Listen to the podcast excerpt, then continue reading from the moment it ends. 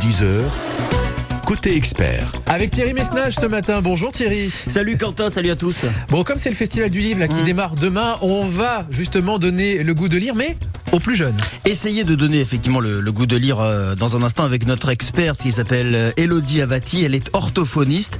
Elle accompagne les petits hein, qui rencontrent euh, des difficultés dans l'apprentissage de, la lecture et de l'écriture. Elle sera d'ailleurs présente au festival du livre. Il y a une grosse opération qui se prépare tout ce week-end avec France Bleu Azur. Vous y serez d'ailleurs, vous aussi, mon cher Quentin. Donc si vous rencontrez vous-même des, enfants qui ont des difficultés effectivement pour apprendre à lire ou à écrire, n'hésitez pas, vous pouvez nous poser vos questions jusqu'à 10h au 04 93 82 03 04. Elodie Avati, orthophoniste, que je salue et qui s'installe tranquillement dans les studios et que nous retrouverons dans quelques minutes. Merci Quentin, bonne journée. Et à, demain, 6 heures. Ciao. 9h30, 10h, côté expert. C'est lui qui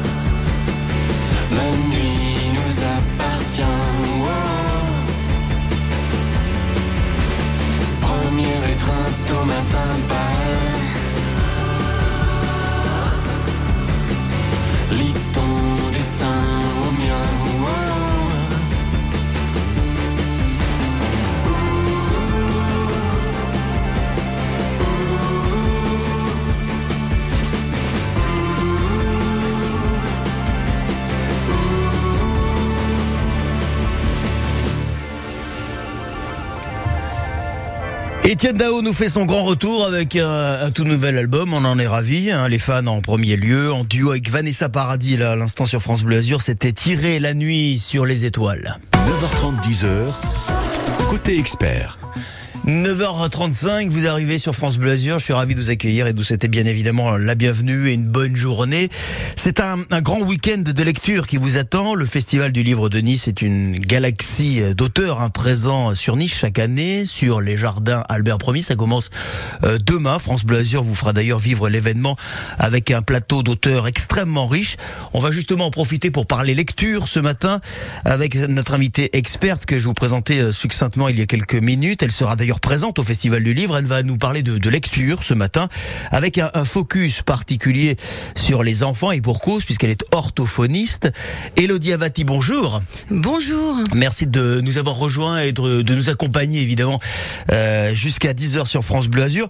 Vous, votre mission, on va quand même la rappeler, vous accompagnez les, les petits, les enfants hein, qui rencontrent des difficultés dans l'apprentissage de, de la langue et de l'écriture. Et on va parler donc lecture chez les enfants.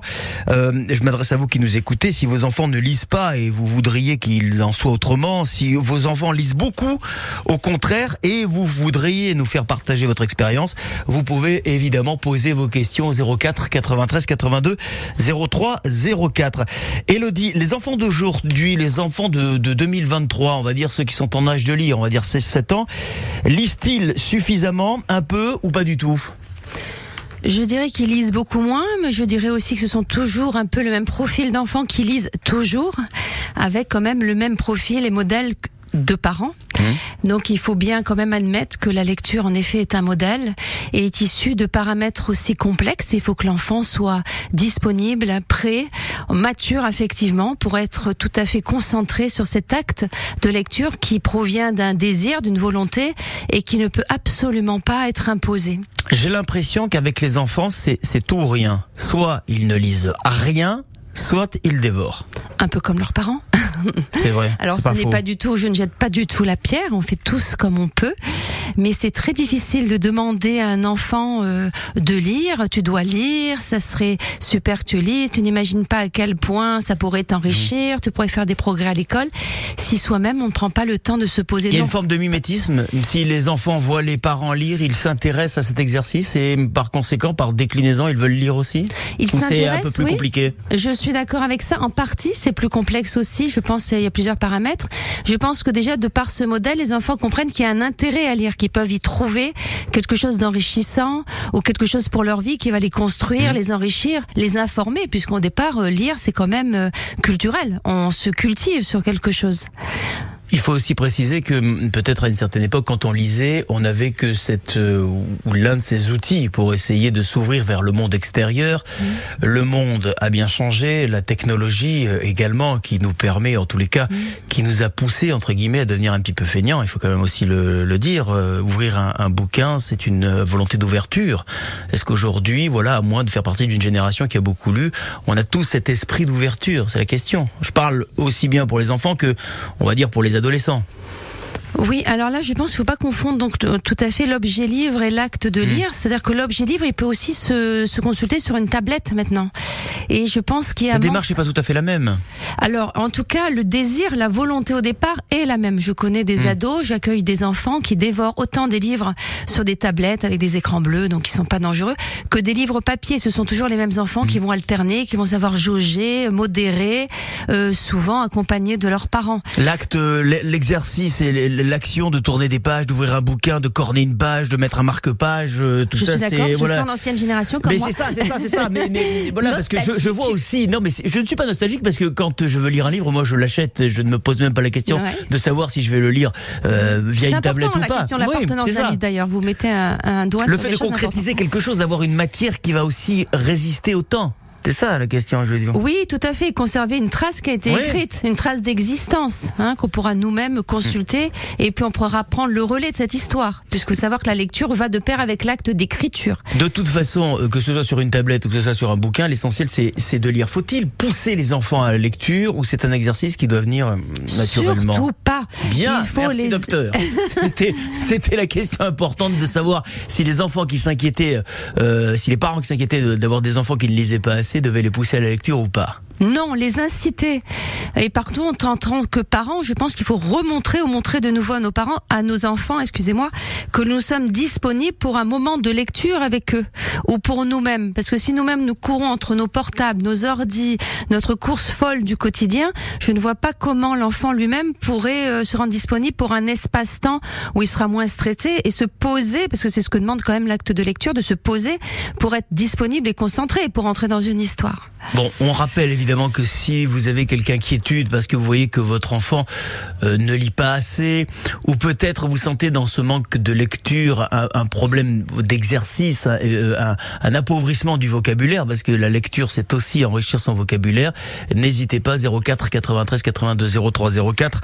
Elodie Avati, notre invitée, notre experte ce matin, elle est orthophoniste, elle peut répondre à vos questions. Dans un instant, on va parler évidemment de l'enrichissement du vocabulaire, on va peut-être parler également du SMS. Qu'est-ce que ça a apporté dans la vie quotidienne euh, en matière d'écriture? Moi, on m'a toujours dit que euh, écrire mal et parler mal, c'était lié. On ne peut pas écrire correctement et parler correctement. Il y a un moment quelque chose qui ne, qui ne se fait pas, il y a un lien qui ne se fait pas. Et puis on parlera également, Elodie, de votre présence au Festival du Livre de Nice avec des bouquins. Vous avez eu la gentillesse de nous en amener quelques exemplaires. On va en parler dans quelques minutes. À tout de suite sur France Bleu Azur. Le temps de se rappeler les années 90 et une superstar à l'époque, Ophélie Winter. J'étais assise sur une pierre, des larmes coulaient sur mon visage. Je ne savais plus comment faire pour trouver en moi le courage.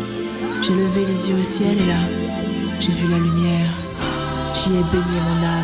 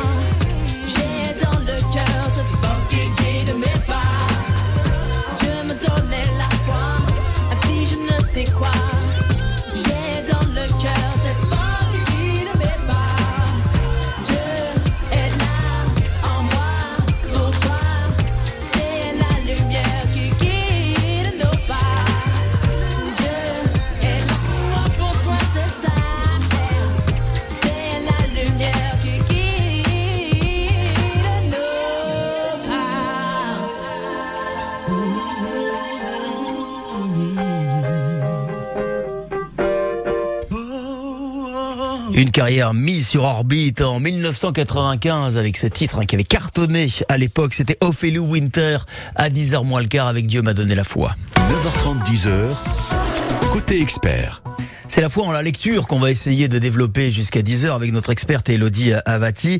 Euh, Elodie, on a parlé évidemment de la situation des enfants, ceux qui aiment lire, ceux qui aiment moins, comment les supports ont évolué. Effectivement, vous avez raison. Le bouquin euh, avec ses bonnes vieilles pages euh, qui sentent bon au bout de quelques années, le bon vieux bouquin. Je- J'adore, je vénère cette odeur. C'est peut-être un petit peu terminé aujourd'hui, mais l'essentiel est là, c'est que les enfants, même sur les tablettes, lisent euh, toujours. Vous serez présente hein, au festival du livre justement pour parler de votre travail parce que vous éditez des livres. On va en parler dans un instant. Mais on revient encore un instant sur euh, le fait de le fait de lire euh, pour les enfants. L'une des conséquences qui en découle, euh, c'est l'écriture. Quand on lit, la, mémoire imprime et permet à la fois d'enrichir son vocabulaire et, d'écrire correctement. Est-ce que vous vous sentez qu'aujourd'hui on souffre, en tous les cas pour les jeunes générations, d'un appauvrissement du vocabulaire? Parce que justement, il y a moins de jeunes qui lisent. Alors oui, tout à fait. Je vais le prendre à l'envers. Euh, de mon point de vue, d'ailleurs, je prépare un livre chez un gros éditeur à ce point de vue-là. Euh, en fait, nous devrions tous commencer, et nous commençons tous par tracer, poser notre trace pour exister, avant de poser nos premières lettres et nos premiers mots, avant même de lire. Donc, euh, en fait, le processus est inverse. Et quand vous parliez de SMS et de portable, c'est cela qui est dangereux. C'est de commencer à poser des mots qui vont être forcément abrégés par souci de facilité, puisque l'être humain étant ainsi, si on lui donne plein de facilité, il va aller au plus court et réduire donc euh, même les, on va dire, ses circuits euh, neuronaux et ses connexions. euh, jusqu'à avoir du mal à les récupérer après. hein. C'est pareil pour la motricité, d'où la dangerosité d'ailleurs de plus passer par un crayon et du papier pour euh, commencer à écrire. Ce qui va vraiment commencer à endommager l'investissement pour le livre et l'acte, l'acte d'écrire et donc euh, pré- prévaut à l'acte de lire. Vous intervenez dans les écoles régulièrement. Oui, Souvent, on pense oui. qu'un un, un orthophoniste. Alors moi, j'ai eu affaire à des, à Oui. des gens de votre corporation parce que j'avais j'avais un de mes enfants qui avait du mal à s'exprimer. euh, ce qui peut arriver. Il y avait c'était rien du tout. Il y avait quelques petits exercices à faire, mais bon, il y avait la démarche d'aller au cabinet. Vous. Vous intervenez dans, dans, dans les écoles, vous pouvez constater in situ, de visu, la situation aujourd'hui en 2023. Oui, que je trouve clairement dramatique, avec des enfants qui, euh, même si parfois on les critique, sont très en demande du moment où ils comprennent pourquoi je suis là et à quoi je vais leur servir, quels outils je vais pouvoir leur proposer. Et pour l'instant, franchement, j'ai fait dix interventions de de- d'une douzaine d'heures chacune hein, depuis le début de l'année pour parler que de cette année-là, et ça a donné des résultats très probants et assez incroyables, euh, surtout au niveau des petites classes, du CP au CE2, allant jusqu'à améliorer les prérequis dans les apprentissages scolaires, puisque je repasse vraiment par la première trace, le premier dessin, et nous posons des mots sur ce qu'ils ont pu construire, parce que élaborer un premier dessin, une première trace, c'est d'abord entraîner sa motricité, sa pensée. On oublie souvent, même quand on écrit un SMS, et c'est pour ça que malheureusement ça me fait très très peur, que quand il y a des SMS quasiment incompréhensibles avec des mots qui sont des blocs, hein, qui sont tous attachés les uns aux autres jusqu'à ne plus former ben, parfois de, de phrases. Donc ça va au-delà euh, du souci et des conséquences de toute abréviation. Eh bien, c'est la pensée en fait qui est impactée. Mais quelle est la pensée de cet enfant pour qu'il écrive ainsi? Mais vous avez dit quelque chose de très intéressant. Vous dites que les enfants sont absolument, euh, on va dire, euh, connectés. Ils sont intéressés par votre discours. Voilà, ils, ils captent en tous les cas votre votre votre parole. Ils ne sont pas hermétiques à ce que vous dites. Ça veut dire que si on, on- on les motive à une lecture saine, à un apprentissage sain, à une découverte, ils ils, ils répondent présent. Donc à qui la faute? Est-ce que c'est l'éducation nationale qui doit revoir des programmes où effectivement on reprend les bases, on réapprend à lire un livre?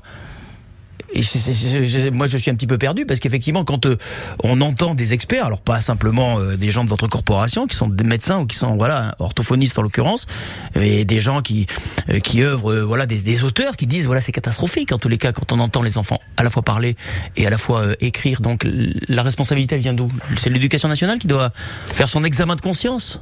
Alors c'est très délicat pour moi, vous pensez bien, vu ma position, de répondre de façon catégorique à ça, mais Oui. je vais quand même me positionner, parce que je suis quelqu'un qui aime se positionner. Donc je pense que déjà les programmes étaient trop lourds. On peut pas euh, hein, mettre euh, trop de programmes dans la- le cerveau d'un enfant, puisque les- clairement la quantité et le contenu dépassent non seulement les capacités d'absorption d'un enfant, mais de compréhension.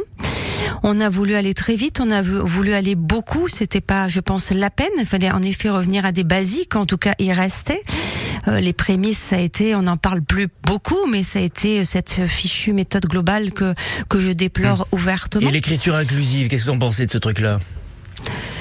L'écriture inclusive, euh, pff, il y aurait beaucoup à dire. Je... On fera un spécial écriture inclusive, tiens, un, un de ces quatre. Pourquoi oui, pas vous voilà, voilà. Oui, voilà, ce sera Non, mais il l'occasion. était important d'avoir votre idée euh, globale, de faire un, un état des lieux, d'avoir votre ressenti, parce qu'encore une fois, vous vous rendez dans les écoles pour euh, faire justement un, un point de vue sur la situation et d'avoir effectivement, et c'est l'élément encourageant de se dire que il y a euh, des enfants qui sont en demande. En tous oui, les cas, je crois qu'il faut globalement, souligner ça. quand vous êtes là, vous leur parlez, ils vous écoutent.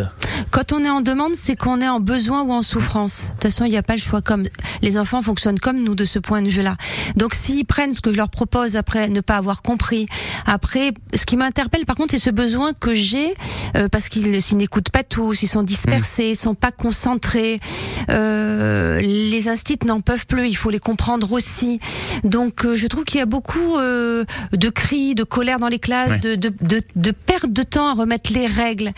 Mais euh, force est de constater sur 10 classes, j'ai passé euh, la moitié d'une séance sur les quatre, on va dire, en tout, sur un temps global, à remettre les règles. Après, ils étaient tous attentifs, ils étaient tous intéressés, euh, malgré leur niveau, malgré le jeune qui reste au fond de la classe, et je n'en laisse aucun au fond de la classe. Je pense qu'il ne faut pas laisser un enfant au fond de la classe.